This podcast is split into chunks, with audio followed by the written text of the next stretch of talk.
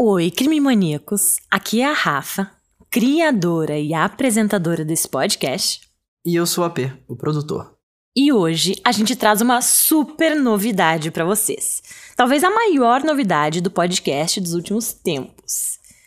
Hoje lançamos o Clube Crime Mania, um espaço onde a gente disponibiliza conteúdo extra, onde a gente conversa, interage e enche o seu dia a dia com o melhor do true crime. O nosso podcast de crimes reais é feito com pesquisas detalhadas, dedicação e muito trabalho. E cada história que a gente conta aqui é importante e é narrada com respeito às vítimas. Além de conteúdos extras maníacos, os membros do Clube Crime Mania têm uma interação frequente com a gente, tendo acesso aos bastidores, informações extras e muito mais. Seu apoio é fundamental para a gente continuar produzindo nosso podcast. Então, para apoiar é super simples. É só acessar o Instagram na aba Clube Crimania dos nossos destaques ou visitar o site www.orelo.cc e buscar Crime Mania. Bom, então vamos por fim ao caso de hoje. E o caso que eu vou contar é cheio de dúvidas, depoimentos bizarros, situações improváveis e que, na minha opinião, não teve a atenção devida. É um caso tão estranho que até hoje, mesmo tendo supostamente sido resolvido, deixou todo mundo com a pulga atrás da orelha. Temla Harold era caribenha, tinha 40 anos e era mãe. Ela morava em uma cidade extremamente hostil para pessoas como ela, mas conseguiu fazer amizades. Até que num dia, quando ela estava na casa de uma suposta amiga, tudo mudou. E a vida dela e o de sua família mudou para sempre. Ouça agora o caso de Tamla Rosford.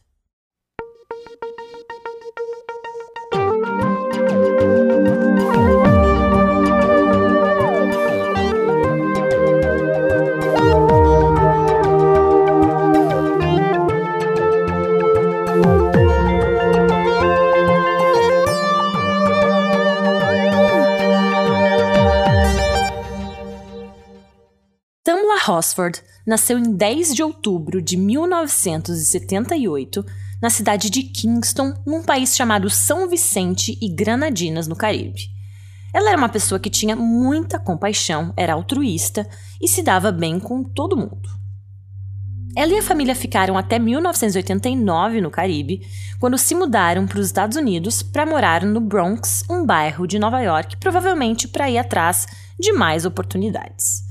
A Tamla conheceu o seu futuro marido, Leander, no estado da Flórida, e ele já tinha uma filha de um casamento anterior, mas quando a Tamla e o Leander se casaram, eles tiveram mais cinco filhos. E a Tamla cuidava da filha do Leander como se fosse dela. Em 2013, o casal se mudou com os filhos todos para Cumming, no estado da Georgia, devido ao trabalho de Leander. Agora, Cumming é daquelas cidades pequenas, tem menos de 7 mil habitantes e onde todo mundo conhece todo mundo.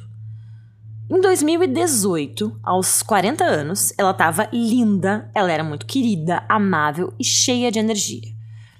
E apesar de a região não ser a das mais amigáveis para pessoas negras, ou melhor, falando bem claramente, apesar de ser uma região historicamente racista, a Tamla fez amigos. A mãe de seis filhos era aquele tipo de mãe que estava sempre presente nos jogos dos filhos, ia em todos os jogos da escola e torcia por eles com aquelas placas e megafones, bem escandalosa. Ela era frequentemente chamada de supermãe e acabou conhecendo outras mães nesses jogos da escola.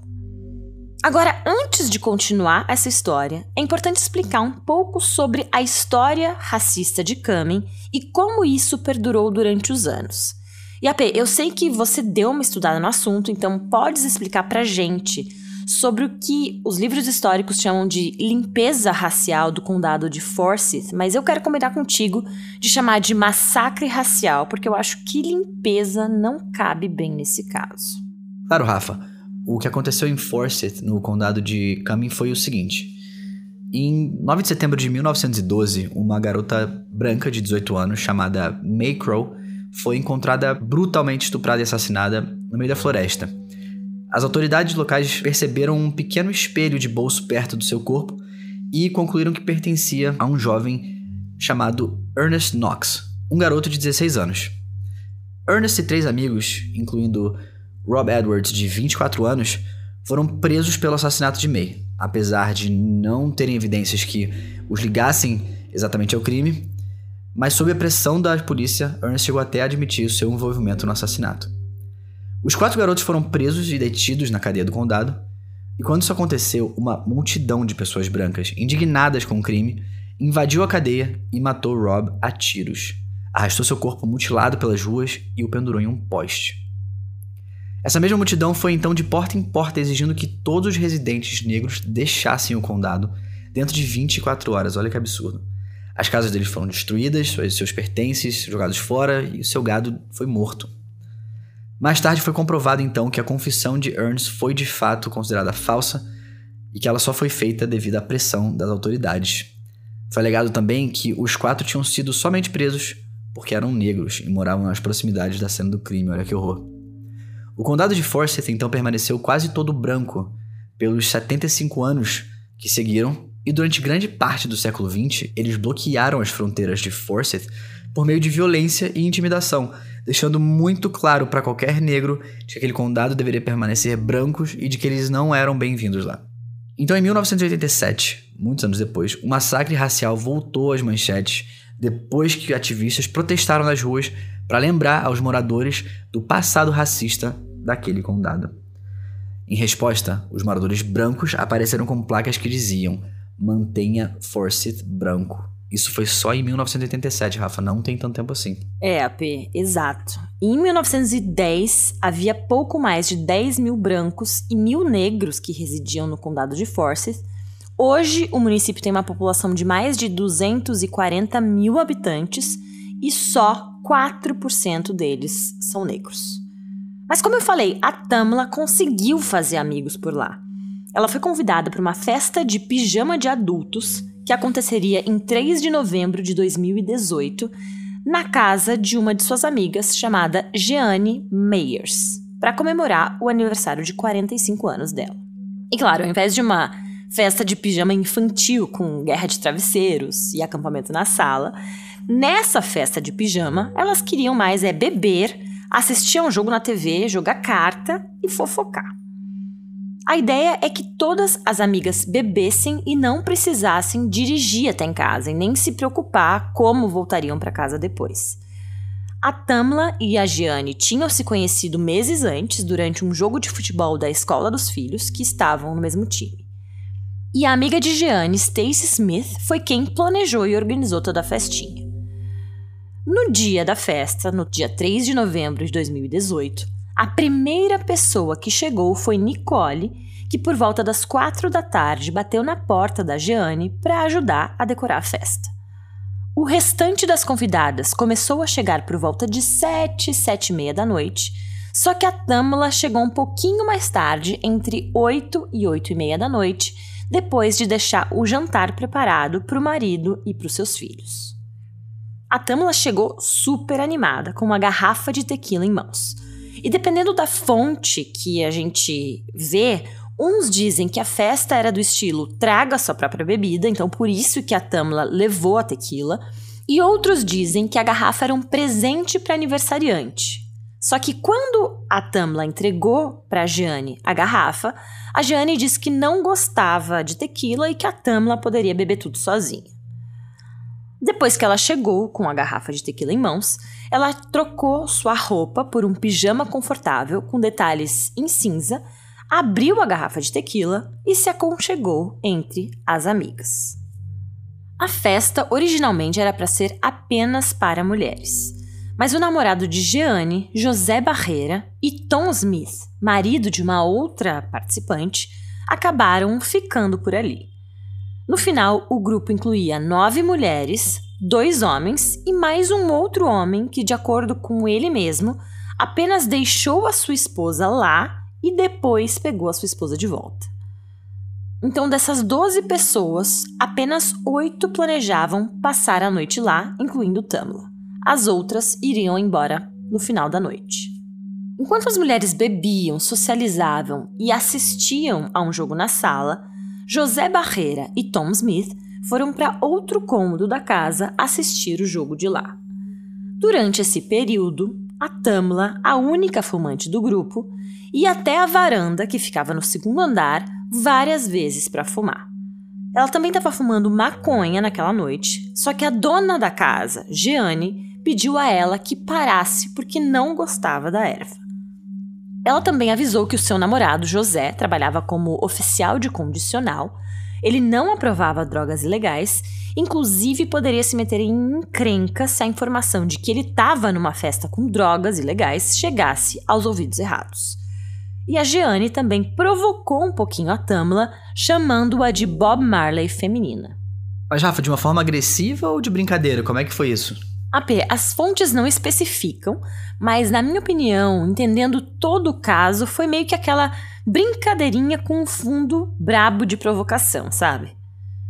Depois que o jogo acabou, o José e o Tom se juntaram às mulheres na sala principal, no segundo andar, e eles começaram a jogar cartas. Inclusive, fotografias e vídeos registraram o momento, mostrando a Tamla se divertindo e rindo bastante. Como eu já mencionei, ela estava tomando tequila, mas de acordo com os vídeos, as fotos e também de acordo com depoimentos das amigas que estavam com ela naquele dia, a Tambla não parecia bebaça ou fora de controle naquela noite, nada disso. As mulheres que não dormiriam lá começaram a ir embora por volta de 11 e meia da noite, enquanto as que iriam dormir na casa começaram a se preparar para ir para a cama nas horas seguintes. De acordo com entrevistas dadas mais tarde à polícia, a Tamla permaneceu acordada depois que Gianni e José foram para a cama por volta de uma e meia da madrugada. A última pessoa a vê-la foi uma mulher chamada Bridget Fuller, que era uma das convidadas de Gianni, que foi apanhada pelo marido a 1h47 da madrugada. Embora Tamla tivesse feito planos para ficar em um dos quartos dos filhos da Jeanne, ela não estava pronta para ir para a cama ainda, porque ela tinha, sei lá, tantas responsabilidades em casa, como mãe de cinco meninos, é, tanta coisa para fazer, a cabeça tão cheia no seu dia a dia, que eu acho que ela queria aproveitar ao máximo a noite dela de folga, assim, a noite dela fora.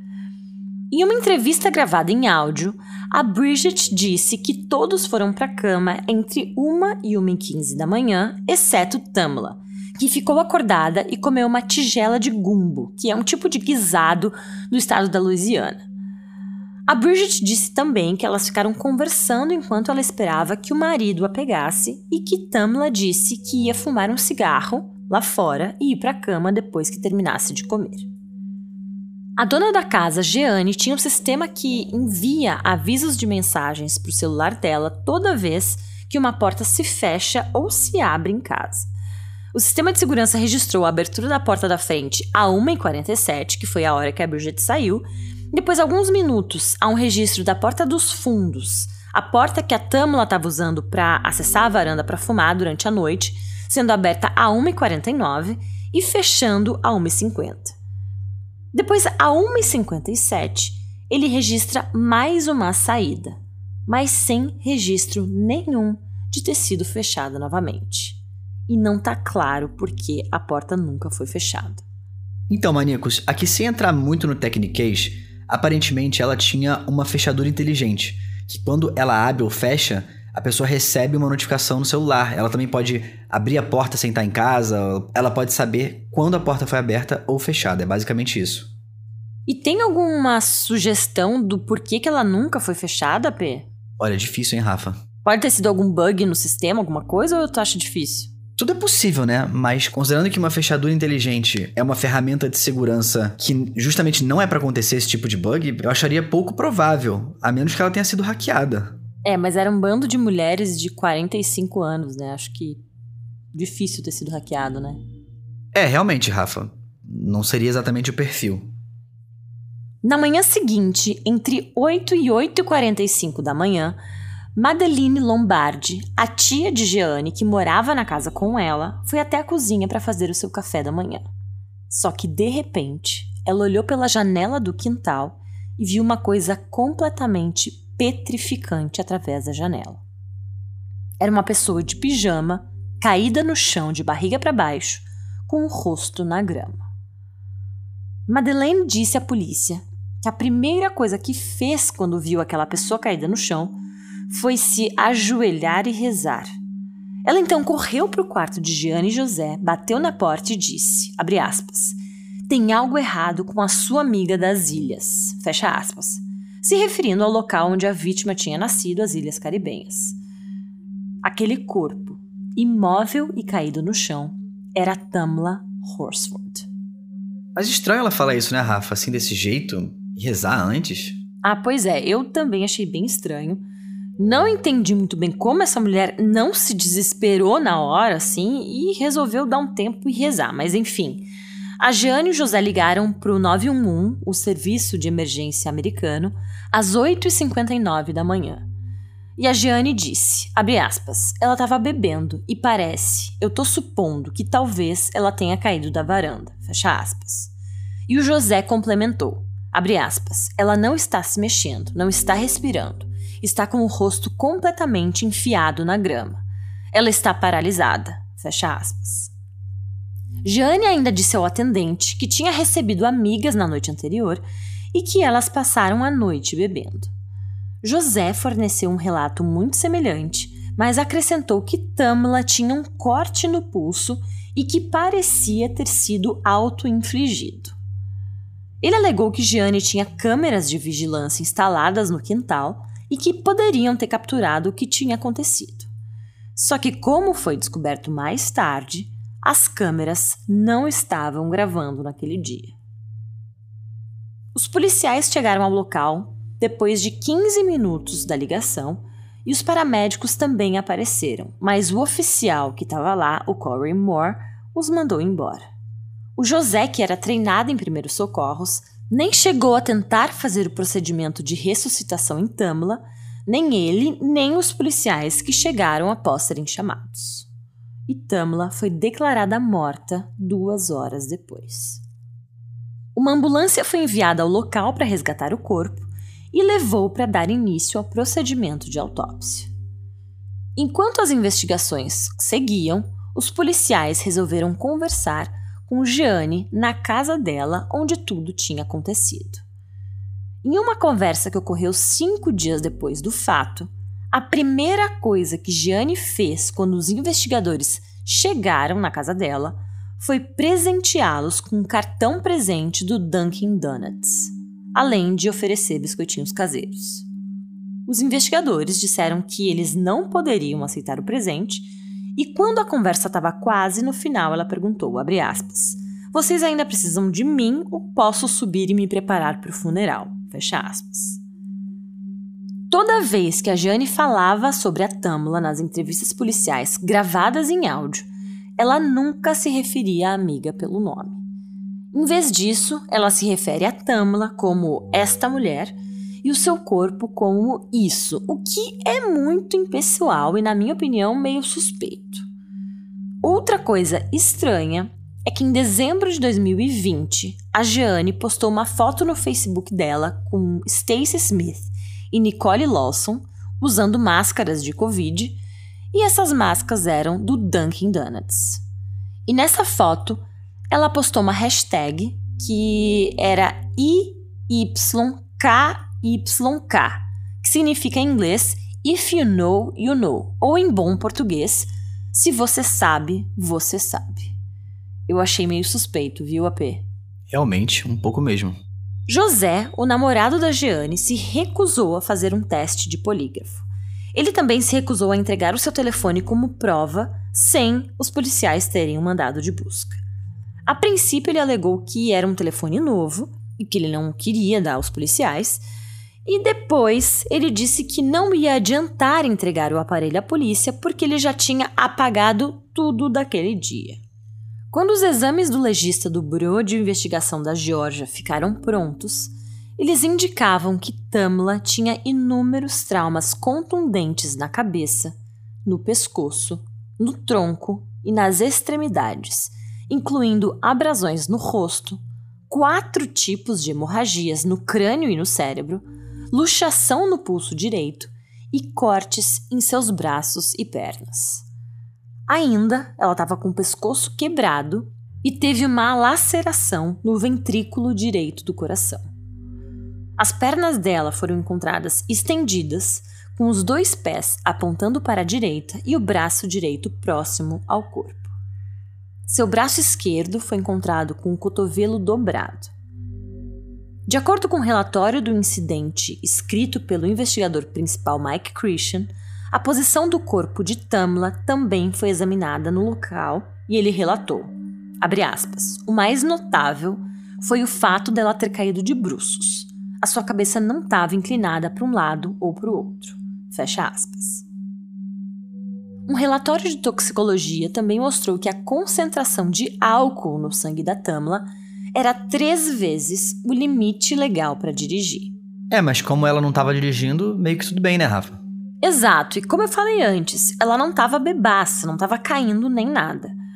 Mesmo assim, com todas essas informações extremamente violentas, a causa da morte da Tamla voltou como múltiplos ferimentos por força contundente, e o relatório do legista apontou que tudo isso era devido à queda da varanda, de forma acidental.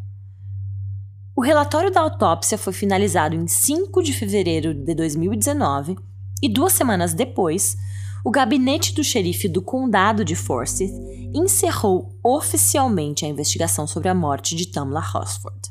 Escrevendo em um memorando, o investigador supervisor Tyler Sexton descreveu o status da investigação como o seguinte: aspas, Os ferimentos sofridos pela senhora Horsford foram considerados consistentes com os sofridos em uma queda. Nenhuma evidência ou padrões de lesões indicativos de qualquer agressão ou crime foram observados pelos detetives do xerife ou nos relatórios do legista. Entrevistas exaustivas com várias testemunhas, familiares e vizinhança foram conduzidas pelos detetives do xerife ao longo dessa investigação. Nenhuma evidência de atividade criminosa foi descoberta. Fecha aspas. O legista também descobriu que Tamla tinha uma pequena quantidade de THC, o princípio ativo da maconha, e o remédio alprazolam ou Xanax em seu corpo. O Xanax é um remédio tarja preta, ou seja, é necessária uma receita médica para comprar ele, e é um ansiolítico do grupo dos benzodiazepínicos, que age no sistema nervoso central e tem propriedades ansiolíticas, sedativas e relaxantes além de ter efeitos amnésicos. O relatório concluiu que o Xanax ainda não havia sido metabolizado no fígado da Tamla, o que significa que foi ingerido pouco antes de sua morte. Curiosamente, nem Tamla e nem o marido dela tinham uma receita para Xanax, então claramente alguém tinha que ter dado para ela na festa. Bridget Fuller, a última a ir embora da festa naquela noite a 1h47 da madrugada, alegou que sofria de uma ansiedade terrível e supostamente carregava Xanax em um colar. Mas ela negou aos policiais ter dado remédio a Tamla ou a qualquer outra pessoa naquela noite. Só que mais tarde isso se provou ser mentira depois que os detetives encontraram um texto no telefone de uma das amigas presentes na festa, no qual pedia a Bridget mais remédios. O marido de Tamla, Leander, não acredita que o que ocorreu com a esposa naquele dia tenha sido um trágico acidente. Ele, assim como outras pessoas na comunidade, acreditam que ela foi assassinada. Ele disse que não fazia nenhum sentido ela ter caído do parapeito porque ele já tinha visto beber muito antes e que ela sabia lidar com a bebida. Ele também alegou que os investigadores não mostraram nenhuma compaixão quando informaram a família sobre o que aconteceu e insistiram que a morte dela tinha sido um acidente antes mesmo da autópsia ser concluída. Uma das verdadeiras amigas de Tamla, Michelle Graves, também se recusa a acreditar que a sua morte foi um acidente. Ela alega que foi ameaçada por Jeanne e José depois que ela expressou a sua opinião online de que eles poderiam ter algo a ver com a morte da Tamla. Jeanne, José, Stacy, Tom e dois outros participantes da festa do pijama mais tarde entraram com uma ação contra Michelle por dano irreparável ao caráter e reputação devido às postagens no Facebook que tiveram mais de 100 mil visualizações. A Gianni também pediu uma ordem de proteção contra Michelle, mas ambas as acusações foram dispensadas. A família de Temla acredita que há mais na história e pressionou para que as autoridades reexaminassem o caso. E em junho de 2020, após muitas tentativas por parte dos advogados da família de Tamla, o caso foi finalmente reaberto para investigação. E claro que isso deu esperanças aos amigos e à família da Tamla. Só que novamente, em 27 de julho de 2021, concluiu-se que a morte foi acidental e não houve nenhum crime. O Bureau de Investigação da Geórgia fez uma declaração através de um porta-voz que ele disse, aspas, a revisão da promotoria determinou que os fatos e as descobertas da investigação não fundamentam o prosseguimento e julgamento de acusações criminais. Fecha aspas. Trazendo ainda mais suspeitas ao caso, em fevereiro de 2019, o José foi demitido depois de ter sido pego acessando arquivos confidenciais sobre o caso de Tamla. Ele disse que queria saber como andavam as investigações e se o caso já tinha sido fechado. José admitiu abusar do seu privilégio de ser um oficial da justiça e se justificou dizendo que ele tinha uma curiosidade estúpida sobre o caso. Logo depois, foi a vez de Mike Christian, que era um dos principais detetives no caso. O Mike estava tendo relações extraconjugais com algumas mulheres e acontece que algumas dessas mulheres receberam informações e fotos confidenciais de Tamla. Uma delas relatou a Mike Petchenik, da WSB-TV, que, abre aspas, eu estava ao telefone com ele quando ele recebeu a ligação. E depois estávamos conversando no telefone. E aí ele ficou me mandando fotos do corpo dela deitado lá no chão. Fecha aspas. Uma segunda mulher relatou sobre Tamla, abre aspas.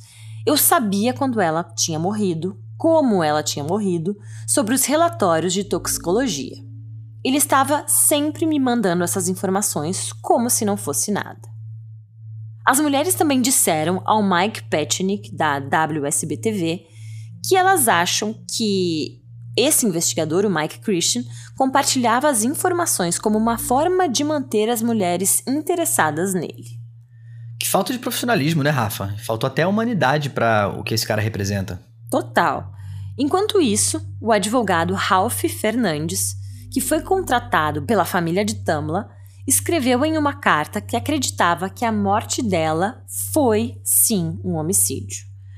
O Ralph Fernandes baseou suas descobertas no fato de que haviam declarações e testemunhas conflitantes, uma cena de crime adulterada, evidências mal manuseadas e uma ausência de fotos da autópsia. Depois que as autoridades encerraram o caso pela segunda vez, a família Rosford ordenou uma autópsia independente. Ela foi conduzida pelo médico legista Adel Shaker e ele concluiu, aspas, sei que isso foi um homicídio. O problema é que não posso atribuir isso a ninguém porque não tenho um distintivo. Fecha aspas. As descobertas de Adal Shaker foram publicadas na mídia em 13 de maio de 2022. Em seu relatório, ele lista a mesma causa da morte que o primeiro legista falou, que são vários ferimentos por força contundente. No entanto, ele continua escrevendo que o pulso deslocado que Tamla sofreu foi, na verdade, uma fratura exposta e que um osso estava saindo do seu pulso. O Adel Shaker ainda continuou explicando que a lesão deveria ser resultado em uma grande perda de sangue no entanto, o único sangue encontrado no local foram algumas gotas na manga da Tamla no lado oposto da sua lesão. Arrepiantemente, ele também afirma que um corte encontrado em seu pulso foi feito depois que ela já estava morta. A Jane Myers vendeu a casa dela apenas poucos meses depois que a Tamla morreu lá, por 389 mil dólares. Desde então, o caso da Tamla é considerado encerrado e a causa da morte é tida como acidental. Os entes queridos da Tamla continuam buscando respostas sobre o que aconteceu naquela noite.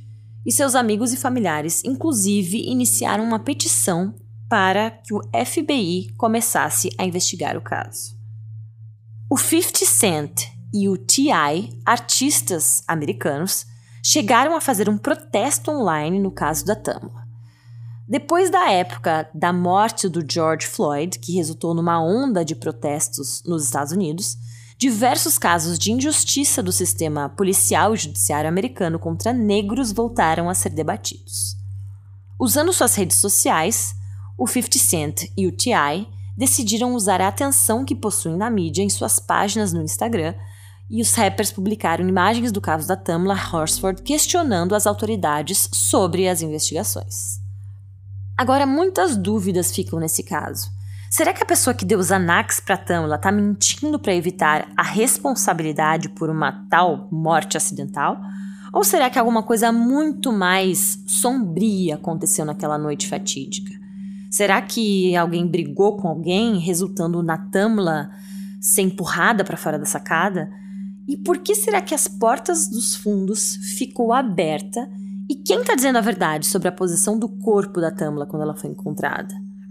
Essas são apenas algumas das muitas perguntas não respondidas em torno desse caso, e eu aguardo a opinião de vocês no nosso Instagram, crimemania. E lembrem-se, olhos sempre abertos.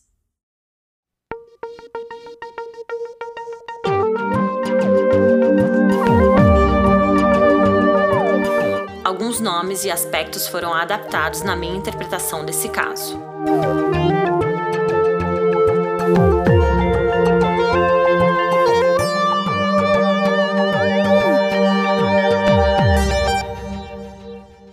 O episódio de hoje foi gravado por mim, AP, editado e mixado por Marcos Cazuza e é uma produção Guri Studios.